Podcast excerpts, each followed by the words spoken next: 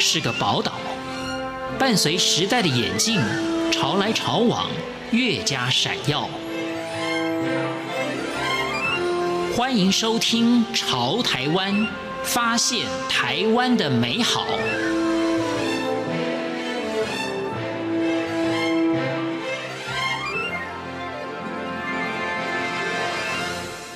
我是李正淳，今天节目当中呢，很高兴访问一位虽然自称不是作家啊，是一位写作的人，但是在我心目当中，他绝对堪称是知名的作家，而且是一个 很优秀的作家啊。黄立群，立群你好，哎，李大哥好，各位听众大家好。是，那你之前这个从事传播业的时候，啊，跟现在的这个所谓的兼职写作、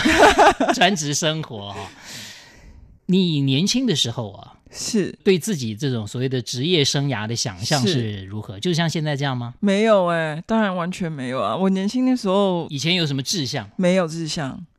我我我刚刚有讲，就是我是一个不没有办法做计划的人，就是我会我从小就这样。对，我一旦做了计划，都会发生不断的被天灾人祸，不能不这样讲，好像严重也没有啦。某某的状况，就是都会出现因各种的因，就是。当然，计划本身就是一个这样子的东西。做计划本身就是一个要应付各种状况的东西，并不是做了计划，计划就一定就 suppose 你就一定可以这么顺利的。这个是完全是我可以理解。但是，就是我也已经到了这个我们这个嗯，人已经四十岁了嘛，我们大概也要知道一下自己自己的那个体质是什么。我的体质就是会 呃，就是。不应该做计划的人，当然这样讲，我并不是在说大家都不要做计划，而是说我知道有些人他其实是很适合这样，是按部就班，是是然后他也会。但我的话，我一直可以感觉到说，好像有一个什么东西在那里，就是你我我可能不做计划，我的事情做得比较顺，对，是就是比较顺利，就是我想做的事情比较顺利，或是我做的事情也都呃比较能够呃完成，所以。我后来会比较顺其自然一点，所以我以前年轻的时候说，你说我以前没有，我没有想过我现在，呃，会就是每天就在这里，也不知道在干嘛，我也没有想过我做这一行啊，没有想过会要写作啊，然后也没有想过要做媒体，以前做媒体做很长一段时间，是。对，但也没有想过，我我其实没有特别的给自己设定要做什么这件事，那就是好像原则是说。呃，如果有什么有趣的事情来了，然后哎，我觉得很有趣，好像可以试试看，或我觉得这件事情我我可能是有兴趣的，我就会去做做看。工作也是一样。是，那为什么后来就又不想做媒体了？因为我觉得我其实也做蛮长一段时间的嘛，就是嗯、呃，我我大学毕业，我待过出版社嘛。呃，我带过杂志，我带过报纸，所以就是平面基本上都有一些经验。当然不敢说是多么的厉害啦，但是基本上我们传统定义上的平面，我大概都有些经验。前几年其实我我们也尝试做过了纯线上的，其实现在大家都很熟悉的嘛，对，就是我没有实体的任何的发行的这样子的工作。嗯，也我也没有说我好像很讨厌做这件事情，倒也没有，而是我觉得现在是一个。复杂的时代，也就是说，呃，我这样直接讲好了。我觉得现在媒体不是那么，呃，想象力已经不在我们传统定义的媒体这件事情上了。也就是说，要做一些新的有想象力的事情，好像在结在结构里面反而难做，是因为结构会有生存压力嘛。所以生存压力很大的时候，其实就跟人一样，当你生存压力很大的时候，其实。想象力可能会是被压迫的，因为你得先满足你的生存所需。那一个有机的机构组织也是这样，它当它有生存压力的时候，其实想象力是会比较小的。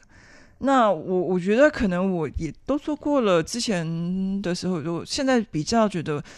没有特别有有趣的感觉。然后可能也是我以前常在上班的时候啊，每天常会出现一个心情，就是。我躺在我家的床上，我回到家了。我躺在我家的床上，可是我心里面就一直出现一个声音，说我好想回家。可是我已经躺在我家的床上了，啊、那就是为什么呢？那是一个什么样的这种状态？就是因为因为做媒体是一个你二十四小时都在想工作的事情，有些时候不一定是有实质压力，但是你打开，比方说很简单，你看手刷手机的时候，对吧？刷电脸书刷手机的时候，所以其实你其实没有休息的时间呢。看电影的时候也是会想事情，呃，看新闻看电视也想事情。看书、看报纸、刷手机，所有都在想说事情。那、那、那这个就会导致你躺在床上想说，我怎么还没有在休息？我好想回家，但其实你已经在家里面了。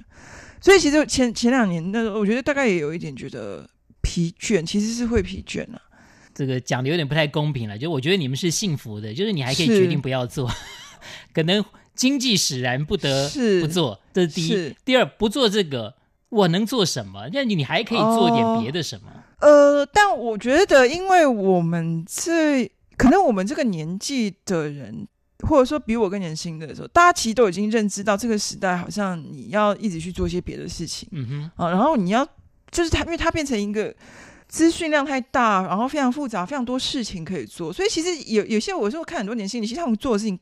他们的那个做的这种事情的广度，可能比我就更多，就他好多好多花样可以弄。我觉得这可能还是跟一代一代人的那个。特质是有关系的。以前其实比较鼓励说，我们挑一个职业，我们就一生的去做它。是，就是，但是只是说现在这种的选择，对其他的选择会更多。然后，比方年轻人，他们有些时候都他们做 YouTuber，绝对会比他进传统的结构可能更能够发挥。有以现在的以现在的生态啦，就是说它生态不断在改变，我们就会出现各种不一样新的物种。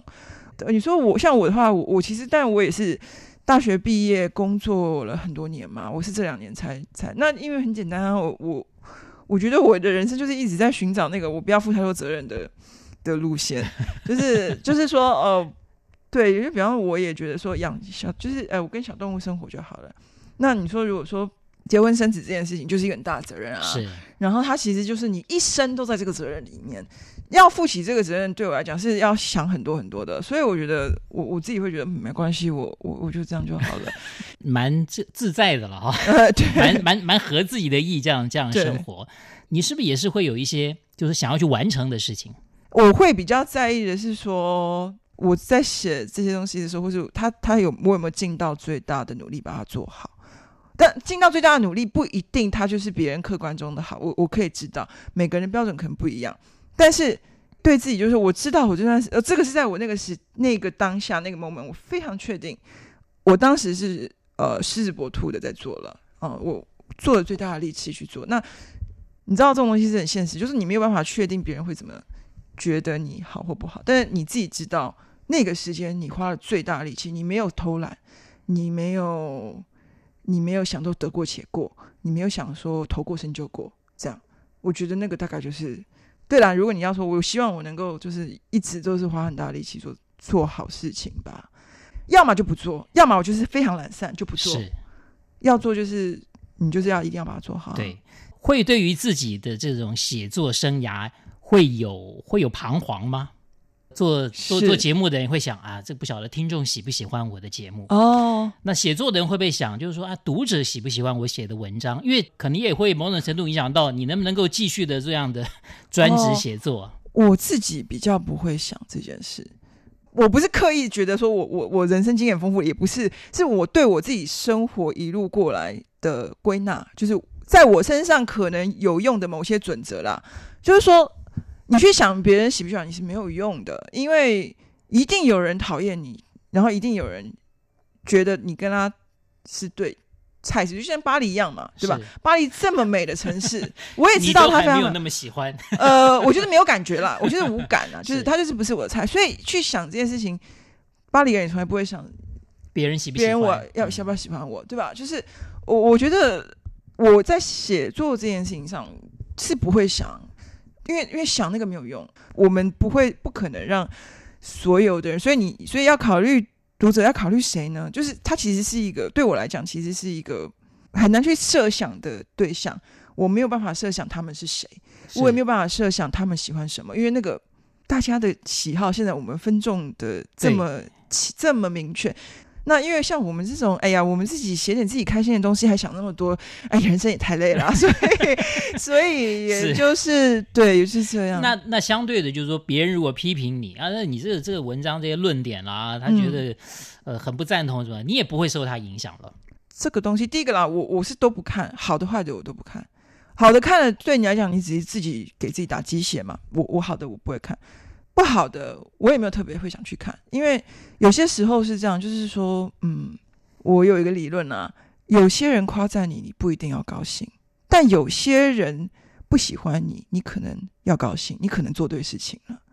我觉得是这样，是是是。我觉得不是喜欢就是你做对，不喜欢就你做错。No，我认为有些人喜欢你，可能你做错事了；可是有些人都不喜欢，可能代表你做对事情了。我常常都觉得我很佩服作家，就是说，呃，这文字上面的使用，就是我们就是往往就是难忘其项背的哦。另外一个问题就是说，我常常也都觉得，哎，其实我说的蛮好的，为什么我都没有办法把我说的写下来？好，哎，可是这个东西很很简单，像我，我或许可以写下来，好，可是我没有办法这样子讲，对吧？然后我也没有办法，老天是公平的，是吗？是啊，是啊，是啊，我觉得，所以我不要难过，是吗？当然啊，我觉得，比方说像我的话，我就没有办法，应该不会了，因为 因为我我不确定，好像你最后那一篇哦，你那个所谓的演讲稿哈。对，那是真的演讲稿，那是真的演讲，哦，真的演讲稿。我就觉得哇，你的内容好棒啊！我就没办法准备那么好的演讲稿。但那个演讲稿其实确实，我必须说不是我一个人功劳，因为那个演讲是当时是在西安做的一个演讲，是他有主办单位，他有个企划是全程对我，那他跟我做了大量的，我们做了大量的讨论，我们到底要在十五分钟，诶，不是十五分钟，三十分钟讲些什么？讲些什么？我们会从会从很技术面的方式去，比方说，我三十分钟我的语速跟字数大概要多少？是是啊，我的资讯量，然后我从这个框架里面，然后我来把我要讲的故事放进去，或我要讲的事情放进去。其实那稿子都有调整过，不是不完全是我自己一个人，因为其实而且你会发现那个其实不像是写作的语体，是那不是写作的文体，那个是完全是语言的，对，对，只是放到这边的时候，我适当的把原来刻意。语言里面的那些赘字拿掉，看起来让它会是比较干净的一个一个一个稿子，但它其实是语言的，它是有声先有声音才有才有文字的东西。但其实中文的写作不完全是先有声音才有文字哦，因为汉字是有脸的，汉字有长相，汉字的每一个字有它的符号的样子，所以有些时候，呃，我们在写的时候考虑的不是。说哦，我这个念出来像怎么样？光光意思对，它是阅读，就算了对，它那个是阅读，然后有文字。这个汉这是汉字，汉字跟华华语的写作是比较不一样的地方。这个就是我一直觉得没有办法参透的部分啊。这也难怪，就是说是术业有专攻了，就在我们看能够把意思放进去就很厉害了。还有您讲的，就是说那字体啊如何？对，有些时候恰不恰当，同一个词，比方同一个词，我会。类似的意思的词，可能有好几个词可以。对，你好好几个词可以代换。那你会想要用哪一个？有些时候是你会觉得说，诶，它看起来比较丰富，或看起来比较饱和，或者说它看起来比较清瘦。有些时候你想要写的是一个很冷的、很冷淡的东西，你可能就不适合用看起来很华丽。而且我所谓看起来，真的是视觉上我们在看那个字或那个字。给人的感官的意思，但是这个在其他的语言里面，因为大部分其他，比方像你听，呃，像欧洲的语言，英文这种拉丁语系，他们是记录声音比较多，它它的它完全是拼音的，它把语音落实成文字读出来。可是呃，我们用的汉汉呃汉文汉语其实又不一样，汉语也有它语言的节奏，也有它的声音，可是它的字本身的长相会引发你其他的联想，所以其实会有一些。这种考虑了。好，今天也很高兴哦，跟黄立群聊了很多，再次的谢谢你，谢谢李大哥，谢谢。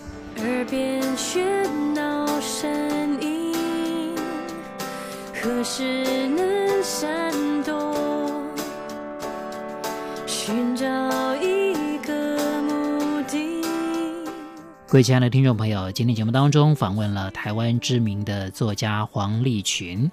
看他的文章，听他说话，常常有一种出其不意的感觉，非常的有趣。其实人生也都应该要有出其不意的感觉。我们下次空中再会。